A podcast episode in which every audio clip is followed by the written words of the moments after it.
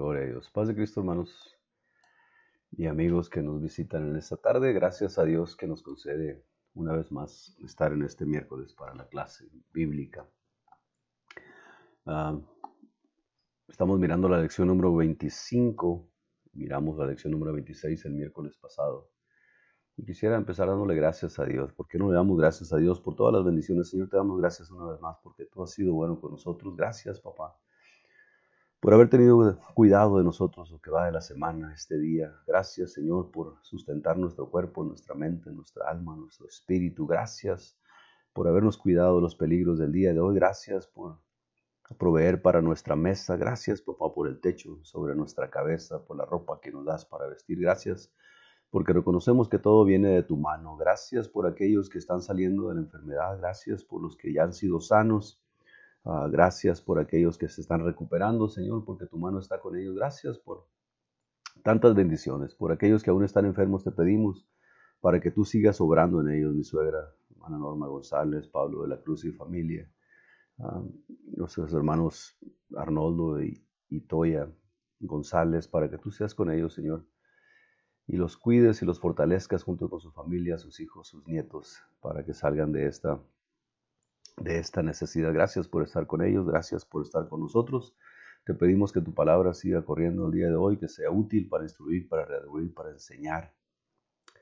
Gracias, papá, porque tú sigues siendo fiel, aunque nosotros te fallamos, tú todavía estás con nosotros. Bendecimos tu nombre. Te pedimos que tu palabra corra el día de hoy, sea eficaz para alguien, que edifique nuestros corazones, que redarguya aún si es el propósito del día de hoy para que tu voluntad se haga en nosotros y podamos caminar, Señor, buscándote a ti y agradándote a ti, en el nombre precioso nuestro Señor Jesucristo. Y bueno, una vez más, bienvenidos, gracias a Dios que estamos aquí. Estamos estudiando esta lección número 25 que se llama Una prueba que debes pasar, pero antes miramos el miércoles pasado la lección que se llamó ah, Los tres enemigos del alma, lección número 24. Y en los tres enemigos del alma, bueno, pues encontramos que uno de ellos es la carne, Dice el Señor que las obras de la carne no producen nada para el espíritu. Las obras de la carne solamente traen muerte y condenación.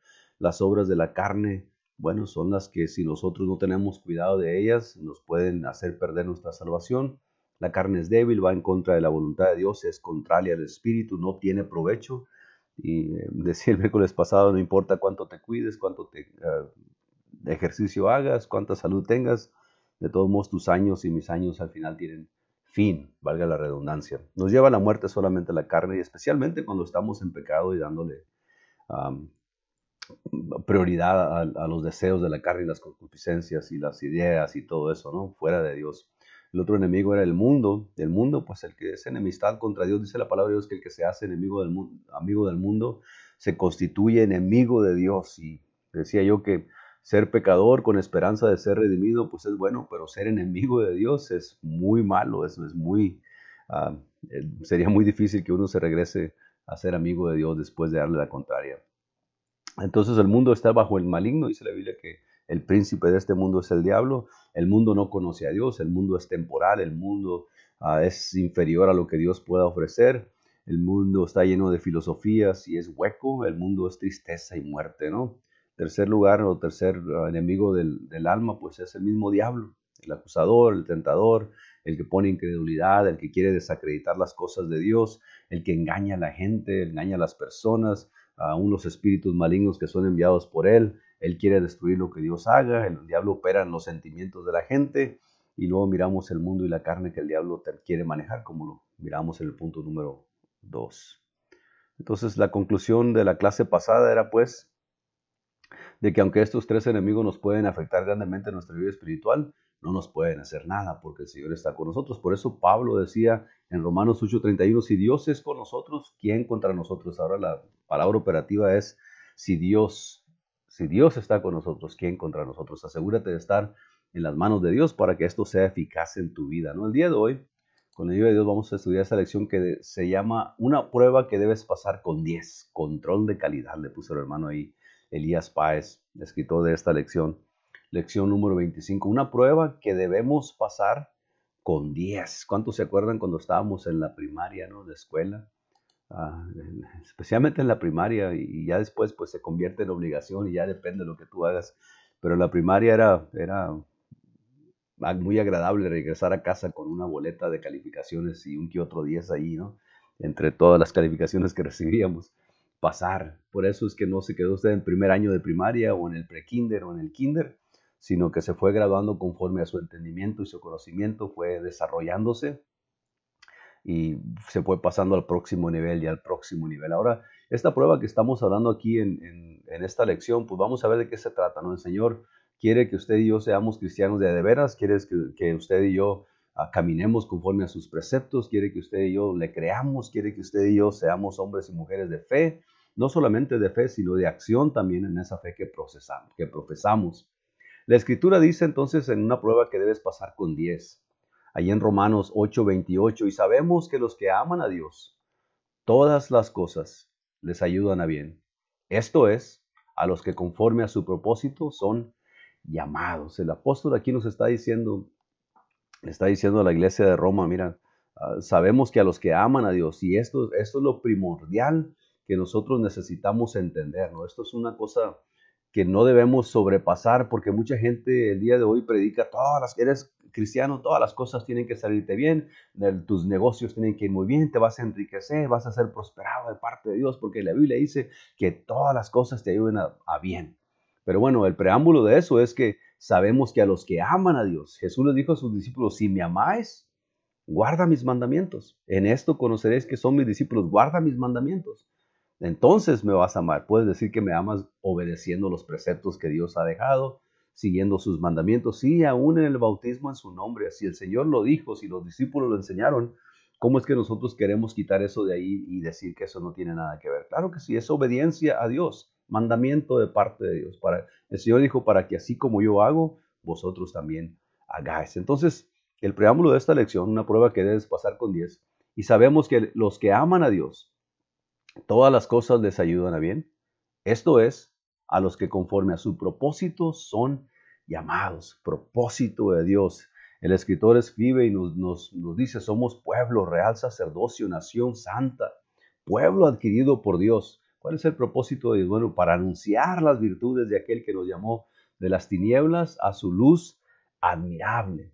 Una prueba que debes pasar con 10. Y vamos a, leer esta, esta escritura que el escritor pone aquí, Deuteronomio 8 del 1 al 6. Si tienes tu Biblia, pues ábrela para que leas junto conmigo. Si no, yo voy a estar leyendo Deuteronomio 1 8 del 1 al 6. El Señor habla con el pueblo de Israel antes de entrar a, a la tierra prometida. Y empieza diciendo en el versículo 1, capítulo 8 de Deuteronomio, dice así, cuidaréis de poner por obra todo mandamiento que yo os ordeno, para que viváis y seáis multiplicados, y entréis y poseáis la tierra que Jehová prometió con juramento a vuestros padres. Cuidaréis de poner por obra. Y te acordarás de todo el camino por donde te ha traído Jehová tu Dios estos 40 años en el desierto, para afligirte, para probarte, para saber lo que había en tu corazón, si habías de guardar o no sus mandamientos. Y te afligió y te hizo tener hambre y te sustentó con maná, comida que no conocías tú ni tus padres la habían conocido, para hacerte saber que no solo de pan vivirá el hombre, mas de todo lo que sale de la boca de Jehová vivirá el hombre.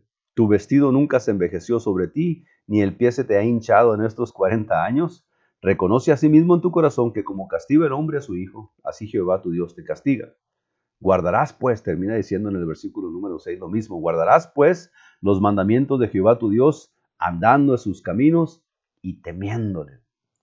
Por eso dice el escritor que el principio de la sabiduría es el temor a Jehová. El principio de la sabiduría es el temor a Jehová, guardando sus mandamientos, obedeciendo sus preceptos. Hoy en día, dice el escritor, vamos a empezar con la lección, hoy en día los mercados son más, más exigentes. Las empresas gastan mucho para mejorar sus productos antes de ser vendidos. Se llevan a cabo ah, rigurosas partes, eh, rigurosas pruebas en partes y en funciones. Hay empresas que solo se dedican a realizar ese trabajo Prueban de todo clase de material, sus funcionamientos, su durabilidad, limitaciones y utilidad. Hay compañías que ofrecen este servicio. Si no pasan la prueba, no son sellados. Incluso hay una norma para referirse a este control de calidad o a esa prueba, el, ISO 9000, y hay otro que se llama ISO 9001. Y en esta prueba, en, este asunto de, control de calidad y este asunto del, del ISO 9000, del ISO 9000, es una prueba por allá en Suiza, es una, compañía en Suiza que se encarga de probar ah, los funcionamientos, los manuales, se encarga de probar la calidad de los materiales, se encarga de certificar aún las, los entrenamientos a gente. Y cuando un producto o una compañía de servicios o una compañía de productos ah, está sellado con este sello de ISO 9000, quiere decir que pues ya pasó todas las pruebas, o sea, no lo, no lo hicieron al aventón, va a durar lo que estipulan ellos o estimulan que, ah, que va a, durar, porque los materiales son de calidad que ellos dicen que son. Entonces le ponen ese sello y ya con ese sello se puede comercializar, hacer comercio con otros países, con otros continentes alrededor del mundo. Y la gente que compra estas cosas para distribuirlas, para venderlas o para, para llevarlas a algún mercado, bueno, pues llevan la tranquilidad de mente de que estos productos son hechos conforme a ciertas normas, a ciertas regulaciones. Cuando no pasan estas pruebas, estos productos, entonces se devuelven a las compañías, se mandan, se dan, se le ponen las, a las sugerencias de lo que se debe de cambiar. Ah, si lo hicieron con un material pobre, con un material débil, que debería haber sido el triple de fuerte, pues entonces le dicen, bueno, hay que hacerlo otra vez, ya tienes que cambiar esto y esto para que sea del producto que tú lo quieres. Una vez que pasa la prueba, entonces ya están libres y dispuestos para ser vendidos en el mercado. Esto quiere decir una prueba de control de calidad y esta prueba que hacen en los mercados, bueno, ah, hay una nota ahí arriba que dice los mercados más exigentes, ¿no?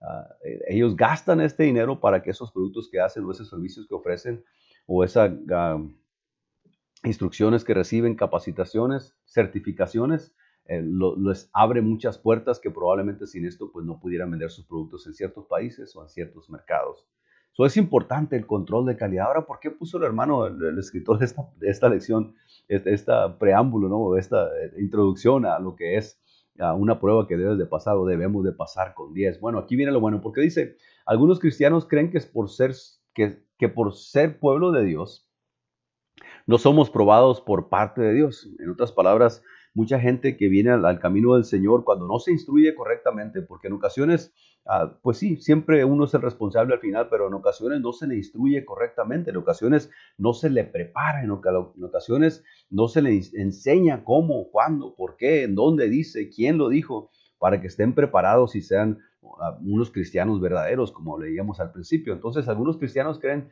que por ser pueblo de Dios, por, por decir yo creo en el Señor, ya no van a ser probados por parte de Dios. Creemos en ocasiones, no, Dios a mí ya no me va a probar porque ya le creí, ya, me bauticé, ya estoy con el Señor. El Señor en algún momento de nuestra vida va a probar nuestra fidelidad, nuestra fe, nuestra firmeza. E, estos, estos tres asuntos y muchos más de esos, ah, el Señor dice que vamos a ser pasados por fuego, pero cuando llegamos al otro lado vamos a ser más resplandecientes que el oro, ¿no? En otras palabras, vamos a ser útiles para lo que Dios nos ha llamado. Entonces, el, Señor nos va a probar en algún tiempo de nuestra vida. Algunos de nosotros ya hemos sido probados en, en, una y otra forma. Usted ha recibido pruebas fuertes de una y otra forma y esas pruebas han probado nuestra fe, han probado nuestra fidelidad. Estoy pasando por esto, pero todavía le creo a Dios. Estoy pasando por, estoy sufriendo esta enfermedad ahorita con la pandemia es una prueba tremenda para todos los cristianos. Digo, yo me admiro porque antes de la pandemia los predicadores en la televisión y algunos en estos medios oh, juran y perjuran que pueden sanar y tienen control sobre demonios y sobre enfermedades y sobre tantas cosas. Y ahora que se vino toda esta pandemia, ¿dónde quedó toda esa gente que predicaba estas cosas que tienen el control en sus manos? Nunca la han tenido. El poder es de Dios, la misericordia es de Dios, la sabiduría es de Dios, la fortaleza es de Dios. Y todos aquellos que se adjudican a ellos mismos tener poder y conocimiento y conocer a Dios mejor que nadie, ahí están avergonzados porque no saben qué hacer en esta pandemia, porque no tienen poder alguno. Solamente Dios tiene el poder. Entonces Dios nos pasa y nos prueba y prueba nuestra fidelidad. En estos tiempos hay mucha gente que todavía está renegando, ¿por qué Dios de esto y por qué Dios de aquello? Pero también hay mucha gente que está dispuesta a decir, sí Señor, me tocó a mí pasar por esta enfermedad, pero la gloria y la honra sigue siendo tuya. Estoy aquí tirado en la cama, tose y tose con mis pulmones que puedo, puedo respirar, pero yo sé que tú eres fiel, yo sé que tú todavía sigues siendo el Dios todopoderoso y amoroso y perdonador y misericordioso, en el cual siempre he creído cuando estaba sano antes de llegar toda esta enfermedad o antes de que llegara a esta pobreza, todavía yo te creía y en esta, aún en esta situación te sigo creyendo. El Señor nos prueba nuestra fidelidad, nuestra fe, nuestra firmeza. La palabra de Dios dice que no podemos ser hombres o mujeres de doble pensamiento. No podemos un día decir yo creo, al siguiente día no, pues siempre no. Al otro día en necesidad rogamos y brincamos que Dios nos conteste y Dios nos da bendición y nos provee alimento y nos olvidamos de Él. Por eso es que decía aquí, acuérdate cuando llegues, a cómo Dios te ha bendecido todos estos 40 años, decía el pueblo de Israel. Entonces, en algún tiempo de nuestra vida va a probar nuestra fidelidad, nuestra fe, nuestra firmeza. Y lo dice el escritor, solo los que son sinceros podrán pasar esta prueba. ¿Por qué sinceros? Bueno, porque cuando uno se da cuenta en qué situación estás, pides ayuda. Cuando uno se da cuenta qué tan deficientes somos, entonces vamos al Señor y le rogamos por fortaleza, por sabiduría, por fe aún. Solo los que son sinceros podrán pasar esta prueba. Solo los mejores, solo aquellos que permanecerán firmes. Así como esta prueba de calidad que se hace en los mercados, en los productos, cuando alguien nos sirve, pues lo devuelven para que lo vuelvan a, diseñar, a fabricar. Así el Señor también nos pasa por una prueba y pues bueno, a veces no, no, estamos al nivel que Dios quiere que estemos o que requiere de nosotros. Entonces volvemos a pasar otra prueba más adelante igual semejante hasta que aprendamos.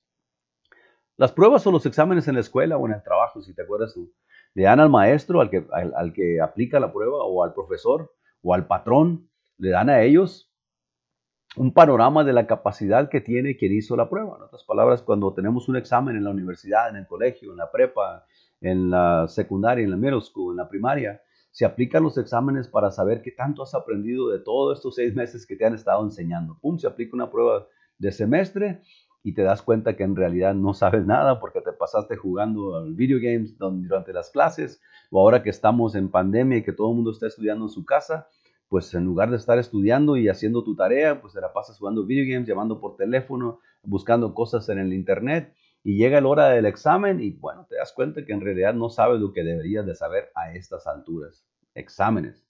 Entonces el maestro se da cuenta o el patrón se da cuenta si ya tienes cinco años en el mismo trabajo y todavía no aprendes a hacer el pan y todavía no aprendes a poner un clavo y todavía no sabes cómo usar esta cosa y cómo usar aquello, pues entonces se dan cuenta que en el trabajo nomás te la pasas hablando por teléfono con alguien más, ¿no? So, le dan una idea o le dan, ah, le dejan saber qué capacidad tienes tú con lo que se te ha presentado y qué tan bueno o qué tanto conocimiento sabido tienes para el asunto, qué tanta experiencia. Nosotros al hacerlo, dice, nosotros mismos, dice el escritor, nosotros mismos al hacerlo, o sea, cuando tú eres puesto a prueba, cuando tú haces un examen, cuando tú ah, te, te, ponen a que hagas algo para probarte a ver si puedes, nosotros mismos nos damos cuenta de nuestra realidad. Eres muy bueno, bien aventado para trabajar, te ponen un trabajo que nunca has hecho y dices que sabes y vas y te pones a hacer ahí y te quedan las paredes todo chuecas, a lo mejor alguien conoce a alguien que hizo eso y, y te quedan las paredes todo te das cuenta que pues todavía te falta algo, ¿no? La prueba pues la pasaste con seis y muy apenas, entonces dice el escritor, uno mismo se da cuenta, nos damos cuenta de nuestra realidad, es como un filtro. Quienes no pasan la prueba demuestran su falta de fe, su pereza y su debilidad. En estos tiempos de prueba, esta prueba es una prueba mundial, ¿no? Enfermedades han venido y han ido y en ocasiones les toca a un país sufrir las olas, ahora nos tocó a todo el mundo sufrir todo esto y más aquellos que han estado con esta enfermedad, los que no nos hemos enfermado, pues gracias a Dios y gloria a Dios por ello. Pero aún en esta, en esta pandemia, pues se está probando la paciencia de la gente, se está probando las, la, gente, qué, tanto, tan cívicos son, se está probando la, la fe de los cristianos, se está probando la firmeza tuya y mía, se está probando la intención de los pastores, se está probando, todo se está probando, de las hermanas y los hermanos y los cristianos, se está probando todo, tu fidelidad, tu fe, lo que dices hacer, lo que dices no hacer, se está probando. Entonces, nosotros mismos nos damos cuenta, ah, demuestran. Cuando no pasamos una prueba, pues se demuestra la falta de fe, se, falta, se demuestra la pereza, se demuestra la debilidad, en que somos débiles nosotros. Preparémonos, dice el escritor, preparémonos pues para sacar una buena calificación delante de Dios. En otras palabras, cuando Dios te llame a hacer algo para su obra, cuando Dios te pase por una prueba, cuando Dios te ponga en una situación en, que tu fe tiene que ser puesta en, despliegue, que tiene que saberse que tu fe es la única que te salva, entonces ah, hay que estar preparados para esto, hay que sacar una buena calificación.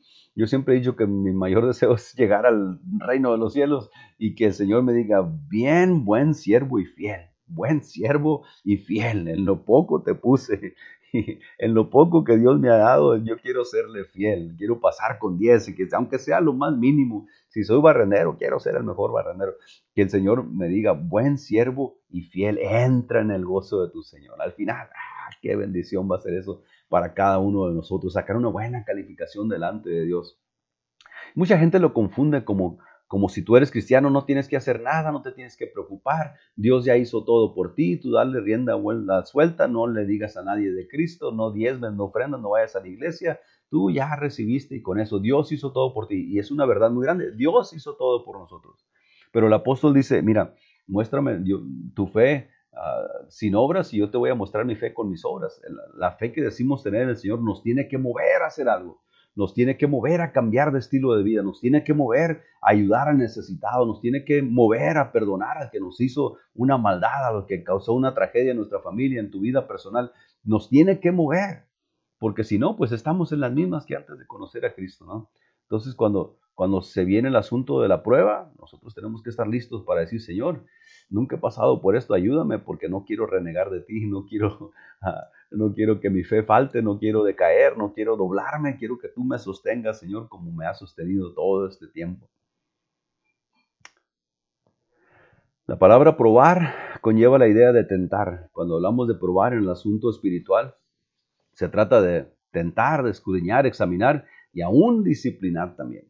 Cuatro cosas y probablemente muchas más. Una prueba puede ser una tentación del diablo, una prueba puede ser que Dios está escudriñando tu corazón a ver qué tienes, una prueba es para examinar, para buscarse uno mismo y saber dónde estás parado en los asuntos de la fe en el Señor. Y aún una prueba puede representar disciplina de parte de Dios. Estoy pasando por esto y no sé por qué, pero pues no sueltas lo que tienes ahí en el mundo. No estoy pasando por esto y por qué yo siempre batallo con eso. Bueno, pues entrégate al Señor, deja de andar en tus, en tus andanzas allá lejos del Señor el Señor te está probando y a lo mejor hasta disciplina es de parte de Dios, pero tú tienes que reaccionar como el hijo pródigo. En cada caso hay algo específico que Dios quiere hacer. Cada prueba que recibas de parte de Dios y aún del enemigo, ah, especialmente las pruebas que vienen de parte de Dios, es que Dios quiere trabajar contigo. Alguien me dijo en una ocasión, un hermano muy querido mío, ah, me dijo, mira, mi hijo, cuando usted esté pasando por una situación dura y una situación fuerte, no reniegue contra Dios. Pero pregúntele, Señor, ¿cuál es tu propósito de pasarme por aquí? ¿En, qué tengo que yo reaccionar? ¿En dónde tengo que cambiar? ¿Qué es lo que tengo que agarrar? ¿Qué es lo que tengo que soltar? Enséñame, Señor, que esto sea algo productivo, que, sea, ah, que salga de aquí agradándote a ti todavía preguntarle al Señor, yo sé que estoy metido aquí, ah, tú nomás ayúdame a pasar, papá, para no renegar contra ti, para no regresarme al mundo y para salir de aquí dispuesto todavía a servirte con más ánimo, con más ahínco, con más intención. Con Israel en el desierto, dice el escritor, fue para humillarlos, para probarlos, para conocer lo que había en sus corazones y saber si iban a guardar sus mandamientos y además Dios también quería mostrarles su poder. Ahorita vamos a entrar en ese, un poquito en, esa, ¿no? un poquito más extenso en eso, pero acuérdense que ahí leíamos nosotros ahorita en Deuteronomios 8 del 1 al 6, ah, el Señor le decía, ah, te acordarás de todo el camino por donde te ha traído Jehová tu Dios estos 40 años en el desierto para afligirte, para probarte, para saber lo que había en tu corazón, si habías de guardar o no sus mandamientos. En ocasiones el Señor nos tiene que pasar por ahí porque somos tercos, somos muy cabezaduras, somos muy orgullosos, muy altivos en ocasiones. Todo lo conocemos, todo lo sabemos. Y el Señor, bueno, pues para mira, para que no se pierda tu alma, te voy a pasar por esta prueba, te voy a quitar ese pan que tanto te gusta, te voy a quitar esa casa tan grande de la cual te jactas tanto, te voy a aún tu cuerpo físico, voy a dejar que te toque el diablo con enfermedad, para que veas que yo quiero saber si, si me sirves como, como dijo el, enemigo, como dijo el diablo al Señor de parte de Job, mira, pues te sirve, pues le guardas todo lo que hace, bendices todo lo que su mano toca. El Señor en ocasiones nos dice, mira, te estás desviando por tanta bendición, o te estás desviando por tanto ah, atractivo del mundo, te estás desviando aún por tus propias concupiscencias y sabiduría. Déjame te paso por un poquito de prueba para ver qué hay en tu corazón. No que no sepa, ella lo sabe, sino para que nosotros nos demos cuenta si en realidad estamos haciendo las cosas para Dios o simplemente porque nos encanta que la gente hable de nosotros bien. Entonces el Señor pasa al pueblo de Israel por el desierto para probar lo que había en su corazón, para ver si podían ellos guardar sus mandamientos. Ahora, nuestra prueba se convierte en una tormenta. Y hace la analogía el escritor aquí, una comparación, ¿no? en, en, una tormenta literal, lluvia, especialmente en el mar. Si usted nunca ha estado en el mar en una tormenta, pues es algo bien, no voy a decir increíble, pero es algo donde hasta los más fuertes pueden decir alguien que nos ayude, ¿no? Ah, una tormenta en el mar, en una barca, por más grande que sea, la puede voltear, la puede echar al fondo del mar y en ocasiones ah, no hay forma de salir. Pero dice, cuando pasamos por momentos difíciles podemos usar la tormenta para hacer una comparación por los efectos que traen consigo. O sea, ¿qué, produce una tormenta cuando llega el mar abierto, aún en la, cuando toca tierra, ¿no? todos estos huracanes que han estado llegando en los últimos años, pues han causado estragos. El que acaba de pasar acá por Centroamérica, pues cuánta gente no ha muerto por todo esto, por una tormenta, un huracán de eso, ¿no? El escritor dice, ah, una tormenta siempre será peligrosa. Obviamente, una tormenta, especialmente a la intemperie, a una tormenta, pues no hay dónde esconderse. En, alta mar, una tormenta, lo único que tienes que te salga la vida es esa embarcación en donde estás. Y si esa embarcación empieza a hacer agua y empieza a inundarse, pues ah, hay muy pocas probabilidades de que salgas de ahí. una tormenta siempre trae peligro, siempre trae, ah, es, peligrosa. Dice el escritor, sus vientos, agua e ímpetu, la fuerza con que golpea causa incertidumbre. Ah, y, no solamente en el, aspecto literal, físico de una tormenta de agua y de viento fuerte, pero también en el carácter espiritual. Dice el escritor, existen dos clases de tormentas que son de carácter espiritual. Número uno, cuando la tormenta viene de parte de Dios. hay dos tipos de tormentas y una puede venir de parte de Dios. dice el escritor, cuando la tormenta viene de arriba, hablando espiritualmente, siempre será para recordarnos nuestro compromiso, nuestras promesas de servir a Dios y amarle de verdad. Cuando nosotros recibimos ah, tormenta, una prueba de parte de Dios, es para recordarnos, dijo, hija, acuérdese que yo estoy con usted, acuérdate de cuántas te he librado, acuérdate cuánta provisión he dado para ti, para tu familia, acuérdate que aún en estas circunstancias yo todavía estoy contigo, acuérdate. Y uno se acuerda, sí, Señor, yo sé que tú has estado conmigo, sí, Señor, yo sé que tú eres el que me ha bendecido, me ha fortalecido, ha estado con nosotros todos estos años. Tú, Señor, es el que nos das vida. en ocasiones, cuando la tormenta viene de arriba espiritualmente, siempre será para recordarnos nuestro compromiso, nuestras promesas de servir a Dios y amarle de verdad.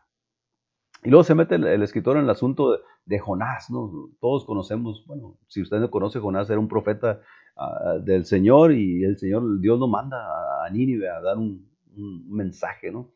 Veamos el caso del profeta Jonás. Todo iba bien en su vida, pero al desobedecer a Dios y hacer lo contrario, entró en un declive progresivo y la tormenta empezó. El Señor le dijo, mira, quiero que vayas a Nínive y quiero que les prediques. Y, Jonás dijo, no, Nínive, esos son pecadores, son malos, nos han tratado aún nosotros los israelitas, nos han tratado muy bien, yo no voy para allá. Y arrancó para el lado contrario.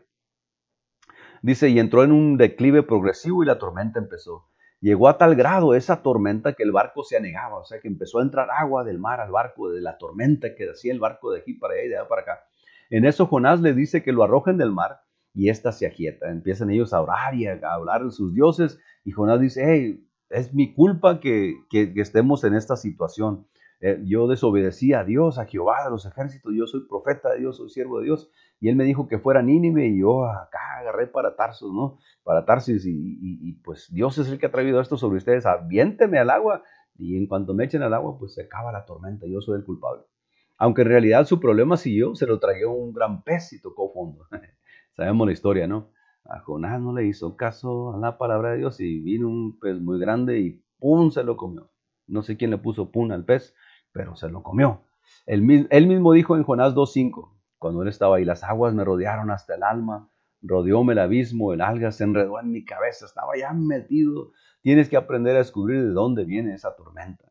Jonás sabía que eso era producido por Dios y que Dios le estaba diciendo, hey, acuérdate a dónde te mandé y acuérdate ah, que tú eres mi siervo y acuérdate que tenías una comisión que ir a, llevar a cabo. Y Jonás, pues al final miramos que el pez lo echa ah, fuera del mar y él pues Imagínense cómo salió el, del peso todo, todo mugroso, todo loriento, todo lleno de ramas de esas matas del mar y, tres días estuvo ahí. Entonces él fue y obedeció. Viene la tormenta de Dios, es un, es un ejemplo muy claro que una, una dificultad que se presentó, en tormenta literal, pero también lo que Job tuvo que pasar ahí por haber desobedecido a Dios, ¿no? Y luego dice el escritor, cuando la tormenta viene de parte del diablo, cuando esta viene de parte del diablo, siempre será para detenerte y que no cumplas con la misión de Dios. La primera parte, cuando viene la tormenta de parte de Dios, que es una tormenta de arriba, dice el escritor espiritual, es para que tú te des cuenta en dónde estás metido, para que usted y yo nos demos cuenta en qué condición me encuentro en este momento, para que tú y yo sepamos qué tan fieles, qué tanta fe, qué tanta obediencia hemos tenido para con Dios. Dios nos pega una sacudida en ocasiones en esas tormentas y nos damos cuenta y decimos, ah, sí he estado yendo a la iglesia por años, o estos últimos años, o estas últimas semanas, pero nomás he estado ahí para que nadie me diga, nada, estoy enfadado de estar ahí y mi corazón no está para alabar a Dios. El Señor te pega una sacudidita y después que sales de esa tormenta, de esa enfermedad, de esa necesidad, decimos, ah, Señor, tú has sido bueno. ¿Cómo no te voy a alabar? ¿Cómo no voy a bendecirte? ¿Cómo no voy a buscar la confraternidad, el amor fraternal de mis hermanos? ¿Cómo no voy a reunir con la congregación a adorarte por lo bueno que tú has sido? Bueno, nos pega una sacudida. Y cuando la tormenta viene de parte del diablo, ah, siempre será para detenerte y que no cumplas con la misión de Dios. El diablo lo que viene, dice la palabra de Dios, Jesús dijo, el diablo vino a destruir, a matar, a robar. Ah, él vino a, traer muerte, Él vino a traer, a quitarte lo que tienes, a quitarte lo, que Dios te ha dado. Y por lo regular, y siempre va a ser el enemigo que trae tormentas a tu vida para que tú reniegues de Dios, para que te alejes de Dios o para que no cumplas lo que Dios te ha mandado a hacer. Miremos aquí este ejemplo. Jesús iba en una barca cuando empezó la tormenta en donde las olas cubrían la embarcación. Una tormenta fuerte que las olas empezaron a golpear duro contra ese, barco, esa embarcación. Dice el escritor, el diablo no quería que llegara a la otra orilla. Iban hacia Gadara, un lugar que estaba asolado por legión, un hombre que tenía muchos demonios que le atormentaban. Antes de llegar allá, el enemigo mandó una tormenta y quería que Dios y que Jesús y los discípulos dijeran, ah, no podemos llegar allá porque la tormenta está muy fuerte, hay que regresarnos. Ellos siguieron su paso. Jesús para la tormenta y pasan ahí, llegan a, Gadara y ahí se encuentra con este hombre que tenía una legión, tenía muchísimos demonios adentro y le atormentaban. dice el escritor, el enemigo no quería que ese hombre fuera liberado, quería seguir asolándolo. Él, lo tenía muy bien, muchos de esos demonios que el enemigo tiene a su control, ahí los tenía en ese hombre, ¿no? Atormentando, asustando a la gente, teniéndolas amedrentadas y por sobre todo, pues el alma de ese hombre estaba completamente encadenado. La tormenta se acabó cuando Jesús reprendió a la mar y al llegar al lugar también reprendió y echó fuera a los demonios. O sea que Jesús llevaba una comisión, él ya sabía a lo que iba a ir, ya sabía dónde iba y a lo que iba. Y el enemigo trata ahí de ponerle un poquito, y no, el Señor dice, reprende la mar, cae el viento, aquieta la mar, llega al lugar donde va y, cumple su cometido, hace libre a ese hombre, ¿no? Ah, entonces eso es algo muy hermoso. El enemigo trata de, de detenernos, pero pues si Dios está con nosotros y nosotros guardamos nuestra fe y nuestra confianza en Dios y seguimos obedientes, podemos llegar a lo que Dios nos manda y no solamente llegar ahí, sino hacer lo que Dios nos mandó a hacer. En los dos casos, tanto, tanto Jonás como Jesús estaban dormidos cuando empezó las tormentas. Obviamente en el caso de Cristo, él estaba dormido y, quería darles una lección. Bueno, físicamente estaba cansado, tenía mucho tiempo predicando, las multitudes no lo dejaban solo y aprovechó ese tiempo que iban a ganar en la barca pues para descansar un rato su cuerpo físico, ¿no? Aunque él ya sabía lo que venía, y les dé una lección a sus discípulos y bueno, llegan al lugar y hace lo que, lo que tiene que hacer. Por lo cual nos muestra que suceden cosas a nuestro alrededor mientras nosotros dormimos.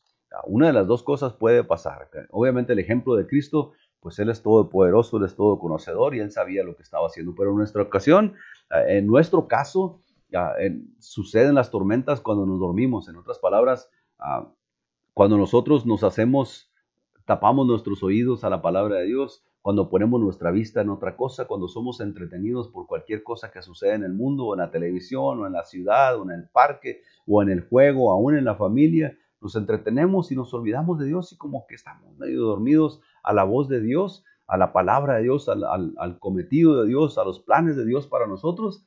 Y cuando estamos ahí, pues empiezan las tormentas. El enemigo, por un lado, para querernos hacer caer y renegar y olvidarnos completamente de Dios y por otro lado en ocasiones Dios para hacernos despertar y reaccionar y, mirar la condición que tenemos.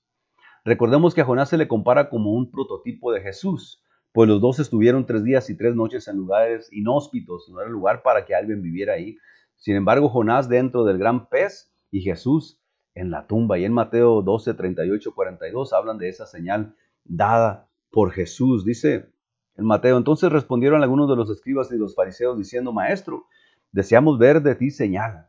O sea, danos alguna señal. Él respondió y les dijo, la generación mala y adúltera demanda señal, pero señal no le será dada sino la señal del profeta Jonás. Miramos ahorita su ejemplo. Porque como estuvo Jonás en el vientre del gran pez tres días y tres noches, así estará el Hijo del Hombre en el corazón de la tierra tres días y tres noches. Y les empieza a explicar, ah, esta es la única señal que les voy a dar que ustedes piden. La mismo, el mismo ejemplo les puso de Jonás. Ahora, cuando viene la prueba como tentación, acabamos de mirar que a veces en ocasiones viene, la prueba se convierte en tormenta, pero en ocasiones también viene la prueba y se presenta como tentación. El mismo simil, la misma comparación de la tormenta se puede usar para distinguir y discernir. A veces se presentará, número uno, como atracción hacia el mal. Ah, los cristianos tenemos que tener conocimiento de la palabra, estar agarrados de la mano de Dios, estar abrazados de sus promesas, de su poder, de su misericordia, para darnos cuenta cuando el mundo viene y, nos, quiere jalar, nos quiere atraer a lo que el mundo ofrece. Y dice la palabra es que el mundo y ah, sus placeres van a terminar como nada. Entonces se presenta en ocasiones la prueba como tentación, como una atracción hacia el mal. Y siempre vendrá lanzada por Satanás. Usará nuestros propios deseos de la carne. Cuando vivimos en la carne, cuando nos soltamos del Espíritu, empezamos a darle, hacerle caso a, a, nuestras inquietudes, a nuestros deseos, a nuestros sentimientos, y nos vamos por ahí y dejamos de obedecer la palabra de Dios. Entonces el enemigo viene y se mete por ahí. Usa nuestros propios deseos de la carne, lo que a nosotros nos gustaba antes y deleitaba antes de conocer al Señor. Dios no nos tienta con el mal, dice el escritor. Dice la palabra de Dios que cuando alguien está en, alguna prueba, alguna tentación, no diga que es tentado de parte de Dios, porque Dios no tienta a nadie, así dice la escritura. Entonces, Dios no tienta con el mal, ni nos incita a hacer lo malo. Ah, es que siento ganas de ir a meterme allá y hacer esto y robarme aquello y, empieza la cabeza a darle vuelta. Eso no viene de parte de Dios y tú tienes que estar ya maduro y suficiente, ah, firme en tu fe para saber que eso no viene de parte de Dios. Ah, nada de que Dios me dijo que no, no, que fuere, no. Eso es el diablo que está tratando de jalarte para que te vayas al mundo. Con el propósito de darnos su aprobación, Dios puede permitir al, diablo que nos tiente, pero para los propósitos de Dios. El ejemplo más grande que tenemos en este asunto de la, tentación, humanamente hablando, pues es el ejemplo de Job. Obviamente Jesús mismo fue tentado por el diablo y miramos las respuestas que él, Dios, que él dio al enemigo. En la vida de Job se, da, se deja saber las intenciones de Dios no solamente para mostrar al diablo que hay hombres y mujeres que de veras creen en Dios, que de veras profesan fe y la ponen en acción, no importa lo que venga alrededor, pero también para mostrarle a Job, a Job que Dios siempre estaría con él y que Job tendría que modificar un poquito su forma de pensar, por eso al final dice, de oídas te había oído, pero ahora mis ojos te ven. Eh, Job sabía de Dios, conocía de Dios, pero Dios le permite ver al, Señor Jesucristo, ¿no? Bueno, ponerlo entre paréntesis ahí le permite ver a Job al Señor, dice que se le presentó en un torbellino y, bueno, Dios habló con él. Entonces, Dios permite al diablo que nos tiente, pero para los propósitos de Dios. Hay muchos testimonios en, que en la Biblia de hombres que fueron probados y tentados.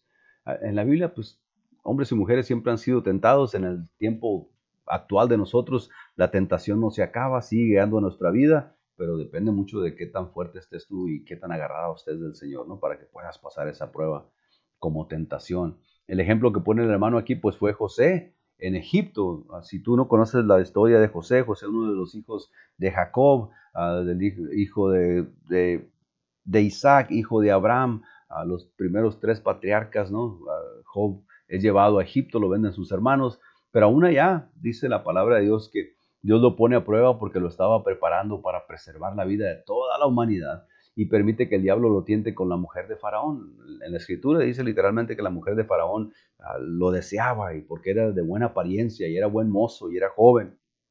Y lo perseguía y lo traía asolado, acuéstate conmigo y le decían cosas y Job siempre le oía, ¿no?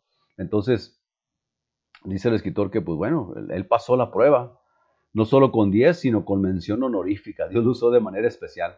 Ahí en Génesis 39, 3 dice, y vio su amo que Jehová estaba con él, y que todo lo que él hacía, Jehová lo hacía prosperar en su mano. Qué curioso que el, Potifar, el, amo, del, él era amo y dueño de, José.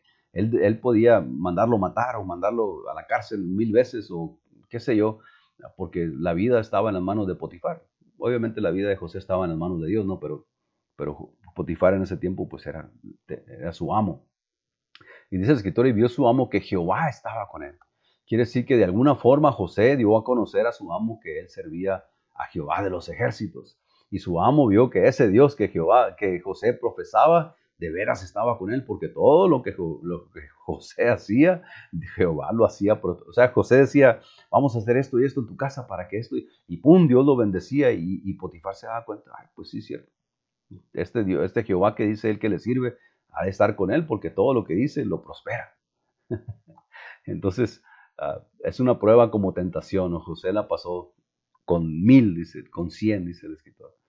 Disposición en servicio. Nuestra prueba principal será nuestro conocimiento de la palabra de Dios.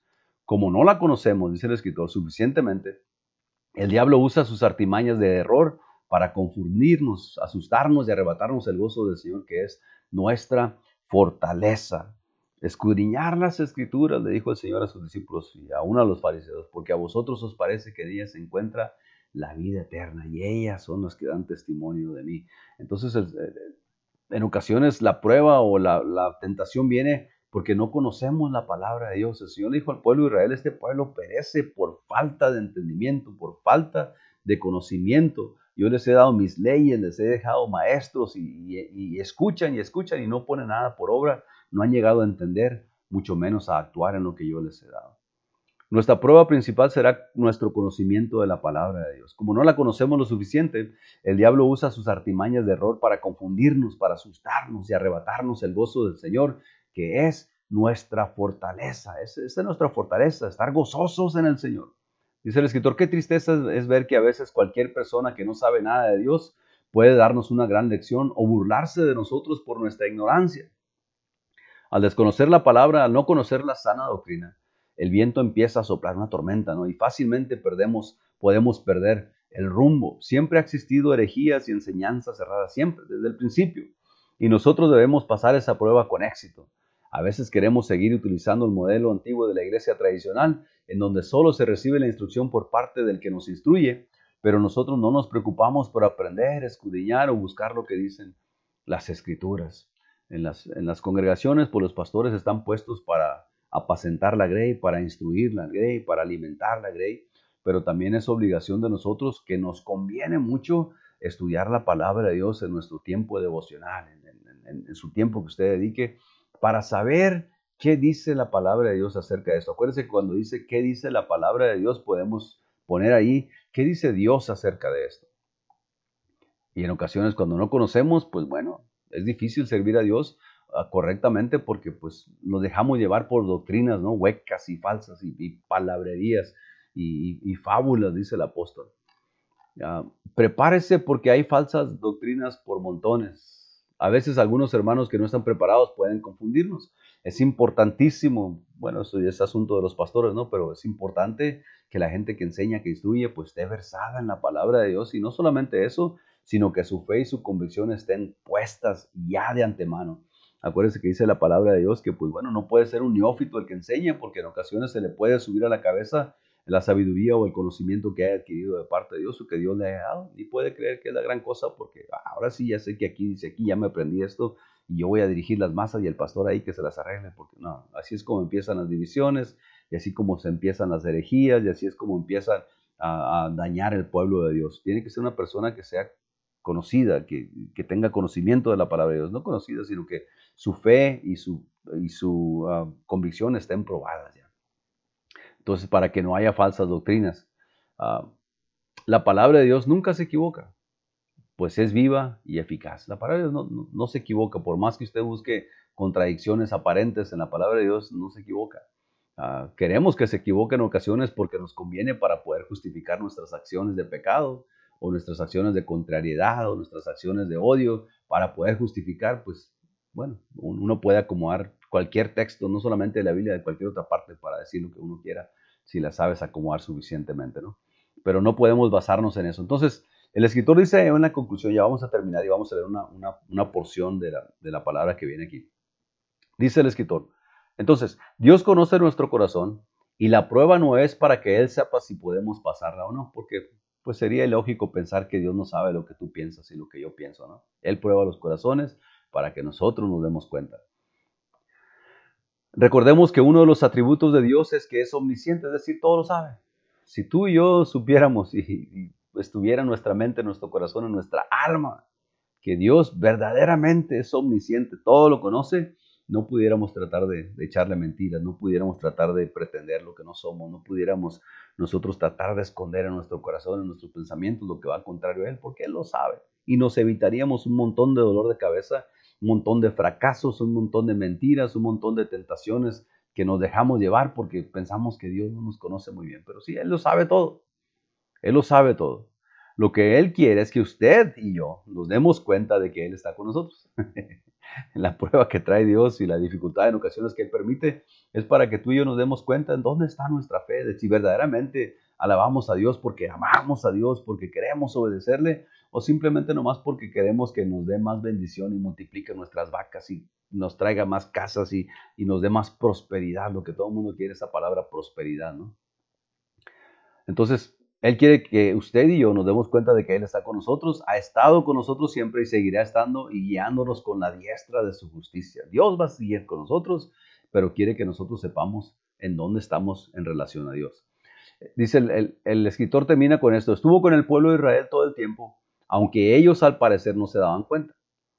Les dio maná del cielo, les dio agua de la peña, les abrió el mar, puso la nube para que no los quemara el sol, sus sandalias no se desgastaron, su ropa no se acabó, pero no reconocían a Dios. Que no nos pase eso a nosotros, que no te pase eso a ti, o que no me pase a mí. El Señor nos sigue alimentando, nos sigue proveyendo, nos sigue dando comida, nos sigue dando techo, nos sigue dando familia, nos sigue dando gozo, nos sigue dando paz, nos sigue protegiendo, nos sigue perdonando en ocasiones no reconocemos que viene de parte de Dios, que tu oración y la mía sean, Señor, que siempre tú seas el primer lugar, que siempre puedas reconocer que todo viene de tu mano, toda sabiduría, toda cosa material, toda cosa social, toda cosa espiritual, toda cosa familiar, que es buena, que viene de tu mano, Señor. Que siempre podamos reconocerlo, porque mire, dice el escritor, quiero terminar hablando de un pasaje que se encuentra en el libro de Amós. 4 del 6 al 12. Y yo quisiera leer del 1, ya para terminar, ¿no? nos quedamos 10 minutos todavía. Pero en, esta porción el Señor habla fuerte con el pueblo de Israel, pero si leemos nomás del 6 para adelante, pues nos vamos a quedar por qué el Señor le está diciendo eso. Voy a leer del versículo 1. Amós 4 del 1 al 12, apúntelo, guárdele por ahí, un, ponga una nota en su Biblia. Dice el Señor al pueblo de Israel, oí esto, vacas de Bazán que estáis en los montes de Samaria. Bueno, pues empieza diciéndoles vacas, pero obviamente es una comparación que el Señor está haciendo. No se ofenda por eso. Que estáis en los montes de Samaria, que oprimís a los pobres y quebrantáis a los menesterosos. Que decir a vuestros señores, traed y beberemos. Para que usted se vaya dando cuenta de la condición del corazón del pueblo de Israel en general. Y siempre hay uno que otro que no está de acuerdo con eso, pero en lo general el pueblo estaba tirado a esto. Jehová el Señor juró por su santidad aquí vienen sobre, le está diciendo el Señor al pueblo Israel, mira, ustedes que dicen, ah, oprimen a los pobres, quebrantan a los menesterosos, que dicen a vuestros señores, traer y beber, o sea, vamos a emborracharnos al cabo que aquí no hay nada que hacer más que hacer estas maldades. Jehová el Señor juró por su santidad, fíjese, por lo que está jurando el Señor, por su santidad. Dice en otra, en otra, en otra pasaje de la Biblia que, que no hay otro más por quien jurar más que por sí mismo. Jehová el Señor juró por su santidad. De aquí vienen sobre vosotros días en que os llevarán con ganchos y a vuestros descendientes con anzuelo de pescador. Ah, tenga mucho cuidado, Señor. Y saldréis por las brechas una tras otra y seréis echadas del palacio, dice Jehová. Está hablando al pueblo de Israel, su comportamiento, la actitud de su corazón, en dónde estaban sus pensamientos de constante y solamente hacer el mal y el Señor les empieza a decir, ah, vienen días sobre vosotros que van a llevaros con ganchos y a vuestros descendientes con anzuelo de pescador. Hablábamos el otro día en un comentario, en una plática rapidita que tuvimos y, en una conversación que tuve con alguien y, y, salió la plática pues que las maldiciones generacionales y que en ocasiones queremos que Dios rompa generación en generación y hablamos de que, pues bueno, eso no es bíblico, ¿no? Pero el comportamiento de nosotros, nuestras actitudes, el ejemplo que dejamos a nuestra familia, a nuestros hijos, los estamos preparando para una vida llena de dolores y llena de fracasos y llena de alejamiento de Dios y una vida falta de fe. Y no los estamos maldiciendo verbalmente, pero nuestra actitud los está preparando para eso. Esa maldición no viene de parte de Dios, sino que ellos van a aprender el mismo comportamiento de nosotros y por ende van a recibir el mismo castigo de nosotros si no le somos fieles a Dios. Ponga atención a esto. Ida Betel y prevadicada, aumentar en Gilgal la rebelión. Le está diciendo el Señor, ah, síganle así como están. Si no quieren devolverse, síganle y traed de mañana vuestros sacrificios. Pongan atención a esto, esto está tremendo. Y vuestros diezmos cada tres días, y ofreced sacrificios de alabanza con pan leudado, y proclamad, publicado ofrendas voluntarias, pues que así lo queréis, hijos de Israel, dice Jehová el Señor. Hacían todo. Venían al templo, venían a la iglesia, traían sus diezmos y sus ofrendas, y luego salían de ahí, iban y, y hacían lo que Dios más detesta, y luego iban y eh, ponían yugos y hacían cosas malas y oprimían a los pobres y quebrantaban a los menesterosos y, luego después regresaban al templo a cantar alabanzas y a traer diezmos y ofrendas. Y el Señor dice, así lo quieren hacer, sigan. Pero allá yo los miro cuando salen del templo. Allá el Señor te mira cuando sales tú y cuando salgo yo del templo. La actitud que tenemos, con qué corazón fuimos al templo, ¿no? Todo lo contrario al rey David que decía, ah, me alegré al oír decir a aquellos que me decían, vamos a la casa de Dios. Dice, y ofrecer sacrificios, e hice, dice, os hice estar a diente limpio. El Señor empieza a decirles, los he pasado por todo esto y todavía no se arrepienten y no se vuelven a mí. Dice, os hice estar a diente limpio en todas vuestras ciudades. Y hubo falta de pan en todos vuestros pueblos, mas no os volviste a mí, dice Jehová. También os detuve la lluvia tres meses antes de la siega. O sea, se hizo ah, perder todo. E hice llover sobre una ciudad y sobre otra ciudad no hice llover. Sobre una parte llovió y la parte sobre la cual no llovió se secó. De parte de Dios. Y venían dos o tres ciudades a una ciudad para beber agua y no se saciaban. Con todo, no os volviste a mí, dice Jehová. ¿Qué situación estás pasando tú en este momento? ¿En qué condición te encuentras espiritualmente? ¿Dónde andas metido? ¿Dónde andas metida? ¿Qué es lo que tu corazón anda persiguiendo lejos de Dios? Que todavía no puedes reconocer que es Dios que te está llamando. Regresa, vuelve, arrepiéntete. O serí, dice el Señor, con viento solano y con oruga.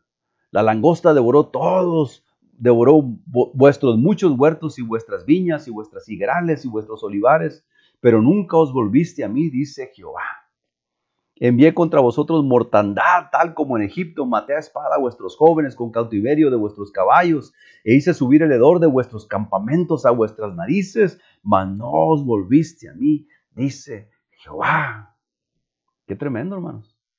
Qué tremendo es, estar en una situación de este tipo y no quererse volver a Dios. Os trastorné como cuando Dios trastornó a Sodoma y a Gomorra. Y fuiste como trigón escapado del fuego mas no os volviste a mí, dice Jehová. Te pasé por la prueba, te puse estas dificultades, te corté el pan, te corté el agua, y todavía aún así sigues en tus andadas, sigues todavía prevaricando. Dice el Señor, por tanto, de esta manera te he a ti, oh Israel, y porque te he de hacer esto, prepárate para venir al encuentro de tu Dios, oh Israel para ti o para mí que anduviéramos en esta situación o para ti que estás en una situación de este tipo y Dios te está probando y sigues renegando y sigues en tus andadas y todavía sigues renegando contra Dios y buscando los placeres del mundo y en desobediencia a Dios y sigues como desatendido del llamado de Dios. El último versículo que leímos aquí, sí se lo dijo al pueblo de Israel allá algunos miles de años atrás, pero, pero también te lo está diciendo a ti, me lo puede decir a mí. Por tanto, de esta manera te haré a ti, oh Israel, a ti, a mí. Es, el pueblo de Israel, sí, ya sé. Pero también tiene aplicación para el día de hoy. Por tanto, te voy a hacer a ti. Y porque te he de hacer esto, prepárate para venir al encuentro de tu Dios, oh Israel. Yo no, sé quién eres, no sé quién me está viendo, pero prepárate para ir al encuentro con tu Dios. Si estás en una situación donde dices yo no creo ya en Dios, a mí eso me aburre, son puras mentiras, yo voy a dedicar a lo que hago, bueno, pues prepárate para el encuentro con tu Dios, porque tarde que temprano Dios te va a llamar a cuentas. Dios me va a llamar a cuentas a mí. Dios va a llamar a cuenta a todos los pastores, a todos los ministros, a todos los maestros, a todos los cristianos, a todas las mujeres, a todos los hombres. Dios va a llamar a cuenta y nos va a pesar como en balanza. Y si no damos la, si no pasamos la prueba, como dice la lección, bueno, pues él dice que al final le va a poner a un lado sus, sus ovejas y a otro lado los cabritos. Y uno les va a decir, ven, ah, benditos de mi Padre, y al otro los va a echar al agua de fuego por desobedientes. Ahí vamos, ahí vamos todos, desobedientes, pero hemos recibido la misericordia de Dios. Y nos toca a nosotros entonces volver a Cristo, volver a la palabra de Dios, regresar al amor que Dios nos ha dado, el perdón, a la misericordia, a la gracia que hemos recibido de parte de Dios y no dejarnos llevar por nuestras propias concupiscencias. Hay que pasar esta prueba, si pudiéramos aplicarlo al tiempo de hoy, hay que pasar esta prueba de la pandemia con 10 no dejándonos de congregar, siguiendo buscando, uh, continuando buscar el rostro de Dios, dándole gracias por todo, reconociendo, reconoce a Dios en todos sus caminos, sabiendo que Dios dirige nuestros pasos, profesando nuestra fe, no solamente en, en nuestras palabras de decirle que le creemos y lo amamos, en nuestras acciones también, como Él dijo, ¿no? El hombre sabio que lo comparan, el que escucha y hace sus palabras. Entonces esta prueba hay que pasarla con 10. Cuando Dios nos pase por una prueba, hay que pasarla a lo mejor, como Dios quiere que nosotros pasemos. Así como el padre, la madre, cuando los hijos van a la escuela, ah, pues el deseo de nosotros es de que pasen con 10 esos exámenes y hagan bien en su carrera que están escogiendo y que sepan hombres y mujeres que sean buenos trabajadores y buenos ah, ciudadanos y buenos cristianos y buenos padres o madres cuando les toque tener su familia, esposos, esposas, cuando se casen, para que Dios los bendiga, para que Dios esté con ellos, para que ellos guarden los mandamientos de Jehová así como tú y yo los hemos guardado por el ejemplo que les estamos dando. ¿no? Entonces, que Dios nos ayude a llevar esta, esta vida de, tratar de agradarle a Él. Esa, es la palabra ah, que nosotros debemos de buscar, agradarle a Dios. Y una forma, la mejor forma que podemos agradarles es escuchando su palabra y obedeciendo sus mandamientos. Pero para eso hay que saber lo que dice su palabra para poderla obedecer. Guardar sus mandamientos para nosotros estar listos para cuando venga la prueba y no queremos nadie ser probado, no queremos nadie pasar por dificultad o necesidad o enfermedad. Nadie queremos, usted no me diga, yo quiero pasar, no, nadie quiere estar ahí. Pero cuando llegue ese tiempo, si a Dios le place pasarnos por ahí para mostrarnos dónde estamos, para mostrarnos lo que viene mejor todavía, estar dispuestos y estar preparados y estar y decir, sí Señor, a ti sea la gloria, a ti sea la honra, a ti sea la alabanza y para terminar, podamos decir como el apóstol Pablo, ¿quién nos va a separar del amor de Dios? Tribulación, angustia, persecución, hambre, desnudez, peligro, cuchillo, ni lo alto, ni lo bajo, ni ángeles, ni potestades, ni arriba, ni abajo del cielo. Nada nos podrá separar del amor de Dios. Y pum, pasamos el examen o la prueba con 10. Amén. Así es que hay que seguirnos abrazando del amor de Dios, de su misericordia. Acuérdate que Él hace todo de nosotros. Todo, todo, todo es el Señor. En Él caminamos, en Él andamos en Él nos movemos, dice el apóstol. Así es de que todo lo demás es mentira, todo lo demás es vanidad, todo lo demás es orgullo, es altivez, y eso Dios lo detesta. Así es que la gloria sea a Dios, la honra sea a Dios, y hay que seguir preparándonos. El próximo miércoles vamos a hablar de otro asunto, valga la, la contradicción, ¿no? Pareciera, pero no. Se trata de la mayordomía. Ah, ah, en esta lección vamos a mirar el asunto de la mayordomía, parte 1, vamos a mirar el asunto de la mayordomía, parte 2, y vamos a ver lo que el Señor dice acerca de nosotros ser mayordomos, ¿no? Y hay una tercera parte todavía en la lección número 28. Ojalá que pongas atención porque esto también tiene mucho que ver en el servicio y en la obediencia al Señor. A Efesios 5 del 15 al 17 para que leas y puedes meditar en Mateo 25, 14 al 30. Gracias a Dios por su palabra, gracias a ustedes por su atención. Ah, no te olvides de seguir orando por aquellos que están en enfermedad todavía para que Dios tenga misericordia de ellos como la ha tenido de nosotros, para que Dios siga fortaleciendo sus cuerpos físicos y sobre todo que su fe no decaiga y que su fortaleza espiritual sea más todavía, más fuerte cada día. Que el nombre de Dios sea glorificado en ellos y en nosotros también, en nuestra vida. Gracias, Señor, una vez más por haber estado con nosotros este miércoles. Yo sé que tú andas con nosotros, caminas con nosotros, ah, estás con nosotros al despertar y aún en nuestro sueño tú todavía tienes cuidado de nosotros.